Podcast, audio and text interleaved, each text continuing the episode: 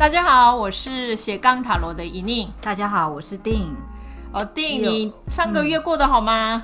嗯、哦，应该不是上个月，要说去年。对，因为现在是新的一年嘛。没错，所以请问大家拜年吗？哦、好，那来，新年快乐，二零二一。对，大家新年快乐哦！这是呃我们的新年的第一集，就是塔罗解心的第一集哈、嗯哦。所以我们今天是不是也带来了特别的题目呢？嗯，我的心灵送给我的新年祝福。对，今天我们要解新的题目叫做“心灵要送给我们的新年祝福”。那为什么会选这样的一个题目呢？那当然，主要的原因也是。呃，在电影里面，我们谈了呃有关，就是在去年圣诞节这个电影里面，是这个女主角哦、呃，她内在里面的那个心脏，嗯、对不对？那个她的一个心灵送给她了，就是可以让她改变的一个礼物。好、所以从这个电影里面，我们做了一点延伸。好、呃，刚好又是二零二一年的新年的第一周哈、呃，我们会播出这个节目。哦、呃，所以希望就是听到这个节目的听众朋友们。好，也可以接受到自己心灵给你们自己的一个祝福。嗯嗯，祝福不要给人，别人给，就是自己给自己。对啊，自己给自己应该是最适合自己的。对 对，好，好，那定我们今天的节目啊，到底要怎么进行啊？因为我们收到了好多听众朋友的来信呢，对不对？好多人都很需要祝福，我也是。对，因为以往我们的节目是呃，就是一集我们只有时间哈解到呃一个案例，案例。对，不过因为今天如果是祝福的话，我想说呃尽量能够呃把祝福哦、呃、就是解出来送给大家，这是我们想要做到的嘛。对，就是透过那个三张牌，我们看看。能不能有一句话或一段话送给呃这个朋友？今年的一个祝福是什么？对，所以这样的话，呃，我们的今天今天的解牌或许不会像过往一样，就只有一个案例，对，会解那么的详细哈。可是我们也希望，就说哦、呃，今天我们手上有的案例，呃，借由祝福语。解开哈、哦，就是会送给每一个就说热心的来信的朋友们。嗯嗯，好，而且我觉得这样大家也可以脑力激荡一下，就是除了解牌之外，透过不同的牌面，哎，会是什么样的故事？对啊，其实我觉得能够从三张牌里面截取出一句或两句祝福语，欸、对，其实还蛮不容易的。没有错，其实我们也没有想到说，哎、欸，这件事情不容易哈。我们讨论了很久哈，好，想说解牌就好了，不要再想什么 做文章。不过我们试看看好不好？好，既然我们出了这样的题目，也挑战一下自己，好，好挑战一下定哈。OK，好。好，那我们手上哦有几个案例嘛？那定你第一个想要介绍哪一个案例呢？呃，这个三张牌是第一个是逆杯六，然后被圣杯国王女祭司。嗯，这一个案例其实是是一位小姐哈，呃，因为前一阵子她身体不是很舒服，在家里休养当中，也住了一段时间的医院。哦，所以他也很希望，就是说，看看二零二一年是否可以恢复他的身体状况。好、这个是呃第一个我们收到的案例。嗯好、哦，所以我们来看一下，那如果我们从他的第一个案例是逆位的杯六跟正位的杯国王跟女祭司，嗯，呃，为他的那一种祝福的话，嗯，我们现在要怎么去解开这三张牌的祝福密码呢？嗯，我第一个看到是圣杯国王。嗯，圣杯国王、嗯，对，就是呃，稳稳的坐在那里，跟女祭司很像，吗？呃，我觉得这里面呢有一个有趣的，就是说，呃，杯六是逆位的，对，对不对？对。然后跟他一样的杯牌的杯国王是正位的，对。好，所以这里面第一张先给了一个祝福，就是呃，原来的一个杯六一样的处境。好、哦，就是备受照顾，有没有看到？然后现在逆位了，对，现在逆位了，嗯、似乎可以走出来。好、哦，这个城堡，好、哦，这个备受照顾的一个状况。嗯，好、哦，走出来之后，哎，旁边就有一个背国王。嗯，哦，却可以去哦握住那个杯。所以虽然前面的第一张牌的杯六的那个杯子是逆位的，诶，可是杯国王正位的是手上那个杯子怎样？是掌握在自己手上，手上，好、嗯，掌握在自己手上哈、嗯。那我觉得可以把这个三张牌里面的这个杯国王呢，去解释为就是这个呃抽牌的人。啊、呃，也就是说，他可以把杯子开始掌握在自己手上了。嗯、哦，那掌握在自己手上，当然指的就是说，诶，我自己的照顾这件事情应该可以是自主的，嗯、对不对？不再需要是需要被别人照顾了。对，在杯国王旁边的那一张牌是女祭司。祭司对、嗯，那女祭司这一张牌呢？诶，她是坐在椅子上。对，嗯，她并没有。哦，马上要做什么的那样的一个行动力嘛？嗯嗯，那如果是这样的话，你觉得女祭司给这一位听众朋友们的哦祝福会是什么？嗯，他，我觉得他也有冷静观内，看内在的自己，也许也是坐着在那边等待一种机会吧。对，所以我觉得虽然中间的那一张杯国王哦已经把自己的杯子握在手上了，嗯、可是并没有要呃这位。听众他马上就要做什么改变，对不对？对，好，或更积极的做一些对自己的某一种要求。嗯，没错。那因为女祭司是坐在她的位置上，而且她的整个的色系是比较偏啊沉淀的色系，嗯，好，是是比较静默的色系哈。所以这样的情形下，我们慢慢会掌握，会找回自己的生命的主导权。可是同时呢，这个主导权的同时是要让自己静下来。好，能够安静的休养，嗯，或者是也是精进的，在自己啊去照顾自己的这个过程当中，慢慢再找回跟以前的一样的那样的生活的步调。啊这个是对是慢慢慢的是缓慢的，嗯。你看这三张牌里面，其实杯国王跟女祭司哦，他们都是坐在椅子上的。对，好，所以这样看起来并没有有所谓的要现在走出去，对不对？哈，嗯，马上要做什么样的一个建议？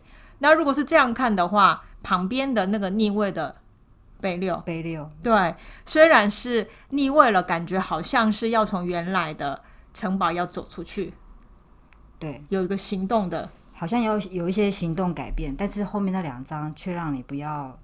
却叫你不要有所行动。对，所以背六牌逆位的那个行动，并不代表真的要走去哪里，嗯、并不是、嗯，而是只是让自己可以从受保护的、受照顾的这样的状态下，稍微可以走向自己照顾自己的这样的一个、嗯、焦点，慢慢的转移。对，所以那个自主权已经慢慢的转移哈、嗯。那如果是这样的话，试着给他一句祝福。对，如果是把它转换成是一个祝福语的话，那我们要。给他什么样的祝福呢？嗯，你要不要念看看？我们把它标出来的祝福语。好，漫步低调中，找回自己生命的主导权，自在等待英雄旅程的召唤。那为什么在这里面我用了英雄旅程呢？英雄旅程的意思就是我把愚者的向着未来前进的这样的一种大牌的流程，我把它叫做英雄旅程。英雄旅程，嗯，嗯，然后女祭司是开始的第二章。也就是在英雄旅程里面，其实女祭司刚好是在受召唤的这样的位置，也就是英雄要开始旅行了。可是旅行之前，英雄需要听到召唤，内在的召唤。对，有某一种，哎，现在时机到了，赶快起来哦。可能那一个召唤是来自于外在发生的一些事情，嗯，也有可能是我们每个人内在里面的某一种渴望。好，可是要先有这样的召唤之后，我们的旅程才会被打开。好，所以我就把女祭司的这一张牌对应到了塔罗大牌的愚者的旅程，我就把它称为英雄旅程。哈，所以我觉得这三张牌哦、呃，是慢慢的找回了自己生命的主导权。好，可是并不是马上就要开始一个旅程哦，我们就是要等待召唤的一个时候。嗯嗯。新的一年，祝福他喽！对，新的一年，祝福这一位听众朋友哈。嗯，好，那我们现在呢，再来看看我们第二个，案例。嗯，第二个案例是抽到的三张牌是恋人正位、嗯、五角七正位，还有权杖皇后正位。嗯，那这位听众朋友呢，他有稍微提到，就说他过去的呃一年其实很努力的学习，对不对？嗯、也希望自己在认识自己哈，或者是在自我探索这一条这一条路上啊、呃，可以有更多的突破。好、嗯，也希望自己的突破可以为他的生命可以带来更多不一样的改变。好、嗯，这个是哦当初这位听众在介绍自己的时候说明的哈。他已经很努力了。对啊，那我们来看看他抽到的这三张牌。哦，恋人跟五角七跟藏皇后，哦，三张都是正位哎，感觉不错哎。哦，感觉不错嘛？那你怎么看中间那一张五角七？哦，嗯，就是什么都有啦，什么都有了，所以呢，嗯、呃，但是就是眼前应应该是他今他二零二零很努力，所以什么都有了，该有的都有。嗯，我觉得五角七这一张牌有趣的是，呃，它这里面的人物其实是并没有感觉好像什么都有了的那样的快乐，对，他看起来不是很满意。对，可是他却给他的是这一张牌，意思就是说，要对自己现有的状态，就算这个现有的状态，在这个抽牌的人的立场看起来似乎有所不足，他自己觉得不满意，对，有所不足，嗯、可是怎样？要能够在这个他的不足当中，嗯，要借由恋人牌跟战皇后，战皇后、嗯、要去找到他现有的这个五角里面的某一种快乐，嗯、跟某一种、嗯、呃不一样的宝藏。他不足的那个心情，就是借由恋人战皇后来弥补他那个不足。我不太会想要用弥补，而是说是要挖掘。嗯，发掘我挖掘就是从五角七里面要去挖到，哦、就是说，哎，因为我们如果只看到我现有的五角七的数量，嗯，我们如果只看量，永远都觉得不足，嗯、对不对？对好，我们比条件不是很少，但也不是最多的。对，我们每次跟别人比条件的时候，总觉得比下有余，比上不足。哈，可是如果我们现在看的不是量，而是要看的是一个值。嗯值就是一种深度吧。对，如果我针对我现在有的东西，不是只是看我拥有多少，而是看我拥有的东西它的独特点在哪里。嗯嗯，好，这个叫挖掘。对，好，我觉得我有这样的时候，才会发现说，每个人手上拿到的那个五角是这么的独特，嗯，而没有办法做任何的比较。他得要发掘自己的独特性。对，我觉得其实恋人牌比较像是要做这样的功课。嗯、还记得我们在呃塔罗恋人牌的时候，其实讲过的介绍的主题叫做温故知新。嗯、对，什么叫温故知新？就是刚才讲的挖掘嘛。对，有一些东西是旧有的东西，你可能用一个旧的眼光去看，但你可以换一个新的。眼光来看旧的东西，也许有新的发现。所以就是要看到新的角度。对，哦，所以恋人牌的这样的一种呃态度，看事情的观点呢，让他可以去面对五角七。嗯，好，那这个五角七最后他也需要透过丈皇后的这样的角色来帮他更进一步的带动。哦，可以用他所知所学或所有的东西来更能够去激励跟鼓舞他人。好，让大家可以看到我们在这个世界上可以一起努力、一起奋斗的美好。嗯，好，这个比较像是张皇后吧，像向日葵一样，他要成为那个向日葵，对不对？嗯，然后让大家跟着他这个向日葵往前进。嗯，好，好，那如果是这样的话，你觉得这一组案例，那我们呃的那个祝福语是什么呢？宝藏已找到。跟身边的人共同创造美好的回忆。嗯，对，所以我们用了“宝藏已找到” 这样的一句话，对不对？意思就是说，其实他需要的一个美好的宝藏已经在手上了，哦，好，不用外往外找，对不对？嗯、哦，他需要的是借由手上已有的宝藏，然后跟身边的人一起创造，一起创造美好的回忆。对，美好的回忆。那一起创造这个美好的回忆，就是藏皇后会带领他。对，好，去创造这样的东西。好，那我们接下来呢，第三组案例来定来介绍一下。呃，第一张是逆位的宝剑骑士，第二张是逆位的权杖三，最后一张是节制。对，那这一位抽牌的人刚好也跟上一个案例一样，也是抽到了一张大牌、一张宫廷牌跟一张小牌小牌，对不对？嗯。然后他抽到的宫廷牌是剑骑士逆位，是嗯。嗯，然后他抽到的小牌是杖三逆位，对，然后大牌是节制。嗯嗯，给我们提供这个案例的听众是，呃，他希望自己新的一年看能不能为自己的生命开拓出一个不一样的局面嘛，对不对？嗯，哦，总觉得自己的生命在这个阶段，他想要有一些有一点不同，是不是？对，因为他。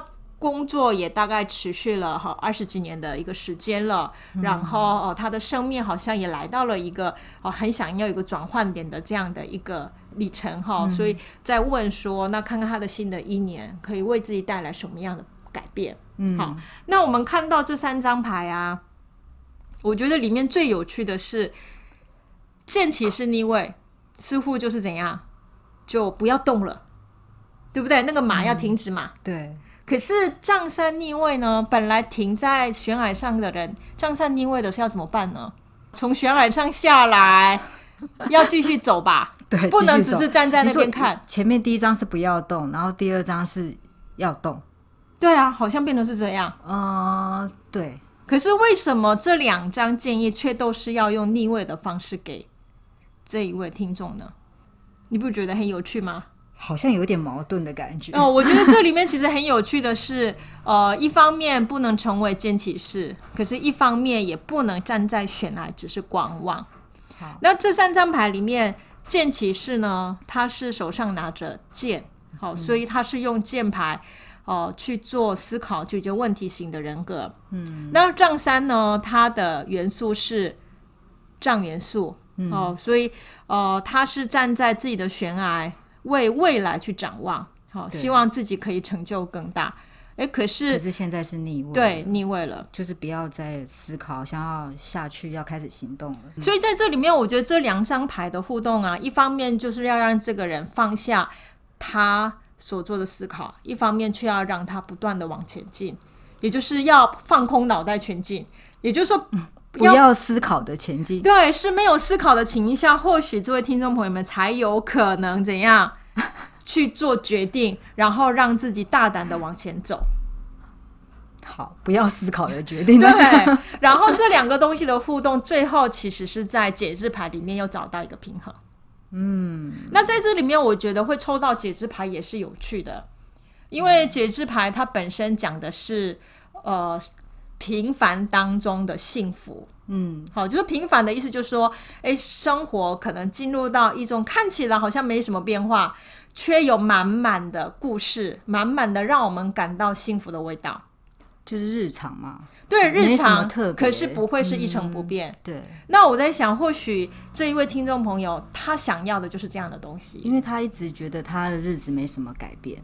对，好像是一直都停留在某一个原地。嗯哼。哦，可是他这两张小牌却告诉他，借由逆剑骑士跟逆张三，让他的日常节制牌可以回到他原有的，充满了呃流动的水的元素，嗯、然后让生命不断在这里面可以流动，跟产生产出丰沛的故事的，哦、嗯、一个状态。对。所以如果是这样的话。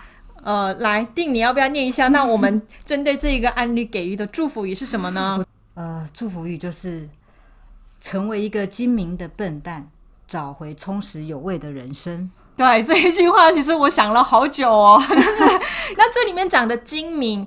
哦，指的不是说想很多的精明，嗯，这里面讲的比较像是大智若愚的精明，哈、嗯哦，所以其实是成为笨蛋这件事情本来就是非常重要的一件事，嗯，哦，我们有时候其实过于想太多，想要解决所有的问题，很怕我做的决定会出现障碍，然后很希望自己可以更顺利的走下去的这样的一个过多的忧虑，反而让我们裹足裹足不前，对，不前哈，哦嗯、所以这样的情形下，反而精明的笨蛋指的不。不是说，哎，在做任何事情之前想清楚，而是大胆的去行动。对，大胆的去行动，其实这个是人生当中需要学习的一个功课，嗯、而放下不必要的忧虑。嗯、所以，剑骑士的逆位在这边就比较指的是丢掉不必要的忧虑，是不是有点像愚者？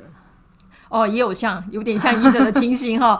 那这两张牌如果做到了，最后他就可以找回解制牌的充实有味的人生哈。嗯、所以这个是呃，我们要给这个，个对第三个案例的呃一个祝福语。弟，你自己也有抽牌 对不对？对，我一定要给自己心灵的祝福。对，我想说好，那定哦，他从过去我们的去年哈、参与我们的一个节目的对话到现在，其实也经历了很多的辛苦的过程。对，因为他被我鞭策，就说啊，一定要把这个讲好，所以他还做了很多努力哈。那呃，所以今年的第一个节目呢，我也要送定一个祝福语，所以就来留下一点时间来解看看定你自己抽的牌，你要不要跟大家说一下？好，我这三张牌是。藏王牌逆位，五角五正位，恋人逆位。嗯，对，定已经抽到了一个大牌跟两张小牌，而且有趣的是，像战王牌跟猎人牌，哦，两张都有某一种开始的意味。诶，可是两张牌逆位，诶，然后唯一正位的开始吗？对，唯一有一个正位的牌是五角五，而且是它是前进的两个人。好悲苦哦，你会觉得很悲苦吗？你不喜欢心灵给你的这三张牌？新的一年，我不想要悲苦的走在雪中。因为我在看你这三张牌，开始跟过去这两端都没有要为你打开，却帮你打开了中间这一条路，叫 keep walking 这一条路继续走下去。不是说前面的路跟后面的路我自断绝路吗？哦，我你也可以这么说，前面的路跟后面的路是因为你已经开始了，你并没有需要再展开新的东西，或者是而且最后你也不需要，你你的路还没有走完，在这个没有走完之前，你恋人牌本身也不需要哦，所以 感觉上这中间五角我比较强调的是某一种过程，你还在那个过程，好，就是让自己继续从这个过程当中走下去，好像就是这三张牌。你是说节目还没有结束的意思？哎，这句话讲得好，也就是你还要还要为我被我奴役好几年，我拉你在雪中走路。哎，可是这样讲啊，你觉得你在我们节目里面真的像五角舞吗？我们是这么辛苦的走下去吗？其实也还好啦。那如果我们是五加五的话，你赶快说，就是我们需要懂内，对不对？我们才不需要这么的辛苦哈。没错。请大家多多继续收听，我就不会这么苦了。好，那你现在呢？回到你自己的生命阶段，嗯、你会怎么看这三张牌的祝福？嗯，当然，我有一点不甘愿的觉得说啊，这个人生的路还是要自己走啦。嗯，不过新的一年，我想要给自己振奋一下，就是吃得苦中苦，方为人上人。我今年会有自己新的节目，这这意思吗？好，所以你要把它转换成比较正向的力量，叫做“吃得苦中苦，方为人上人”。但我觉得其实这对五角五来讲也是蛮好的一个注解的。可是你有没有想过，就是哎，为什么对你来讲，呃，现在的生命阶段需要五角五？嗯，是不是有一点苦，生活哎，生命才精彩嘛？有一点苦，生命才精彩，不然太平淡了。你是自愿被我奴役耶？因为你的想法听起来好像就是还蛮享受这种苦的状态。我觉得，或者我们还有另外一种状态可以去思考一下，也就是像五角五的这种哦，在雪地里面很苦。他是真的是呃，我没有我要的东西，或者是我资源很缺乏很苦吗？还是说他表达的是一种我在感受现在的我的生命处境的时候的一种心境？而那个心境就是总觉得说，哎、我现在怎么觉得好像很多事情都要一个人扛，而没有人帮我？而真实是什么也？不一定是这样，对。可是一个人扛而没有帮我，有时候我们就是会抱怨啦。嗯，可是回过头来看我们的人生历程的时候，那些一个人扛而没有人帮我的那一段路，确实是会留下非常多的回忆，跟只有自己冷冷暖自知啦，对不对？嗯，只有自己能够讲出到底我的生命当中留下来的那些丰富的回忆，那种丰富的养分是什么时候留下来？看来今年我很精彩，对，你会很精彩，对不对？嗯，留下深刻的印象。所以这样看的话，五角五未必是苦中苦哦，它可能就是怎样，是你的补品，对，对不对？是要帮助个给你的必需品，对，是要给你养分。嗯，好，为了要让未来的你可以长得更茁壮，嗯，好的一种养分，一种营养。好，太好了哦，所以这是补品哈。呃，好像有一句话叫做什么？把吃苦当吃补，哦，好像没有帮到你哈。好，所以我觉得刚才电影已经对他的祝福也做了一个很精彩的注解哈，所以我就不另外哈再帮定做一次那个祝福语的解释哈。所以、嗯，所以听众朋友如果有兴趣，也自己抽三张牌吧。对，你可以抽三张牌。那抽这这三张牌，然后要解成祝福语的时候，你当然一开始还是要先对这三张牌做一点解牌、呃。解牌。那解牌的方式，你可以把它解成是心灵给你的建议。好，所以你可以先把正位的牌解成是心灵要送给我的，我需要的东西。我需要的。逆位就是我不需要的。对，逆位就是原来这一张牌正位的时候的状态是我对我来讲现在不需要的，所以应该把它丢掉。嗯，好，用这种方式解牌，然后再把这三张牌结合起来，用你自己的智慧为自己找出一段祝福语。好，然后那、嗯、看那句话是否可以为你这这个新年给予一点力量。嗯，好。有关新年祝福的解牌呢，就要到这边结束喽。嗯，好，那就下周哎，下次见喽。对啊，下次哈，我们再跟大家见面。然后我们其他的有关塔罗呃相关的资讯、学习资讯呢，也欢迎大家可以上我们的粉丝专业塔罗的奇幻旅程。对，到塔罗的奇幻旅程哈，可以去阅读。然后也记得哦，斜杠塔罗要帮我们按。五颗星哦，对不对？对，评价哈，然后给予我们更多的支持。嗯，谢谢大家，拜拜。拜拜。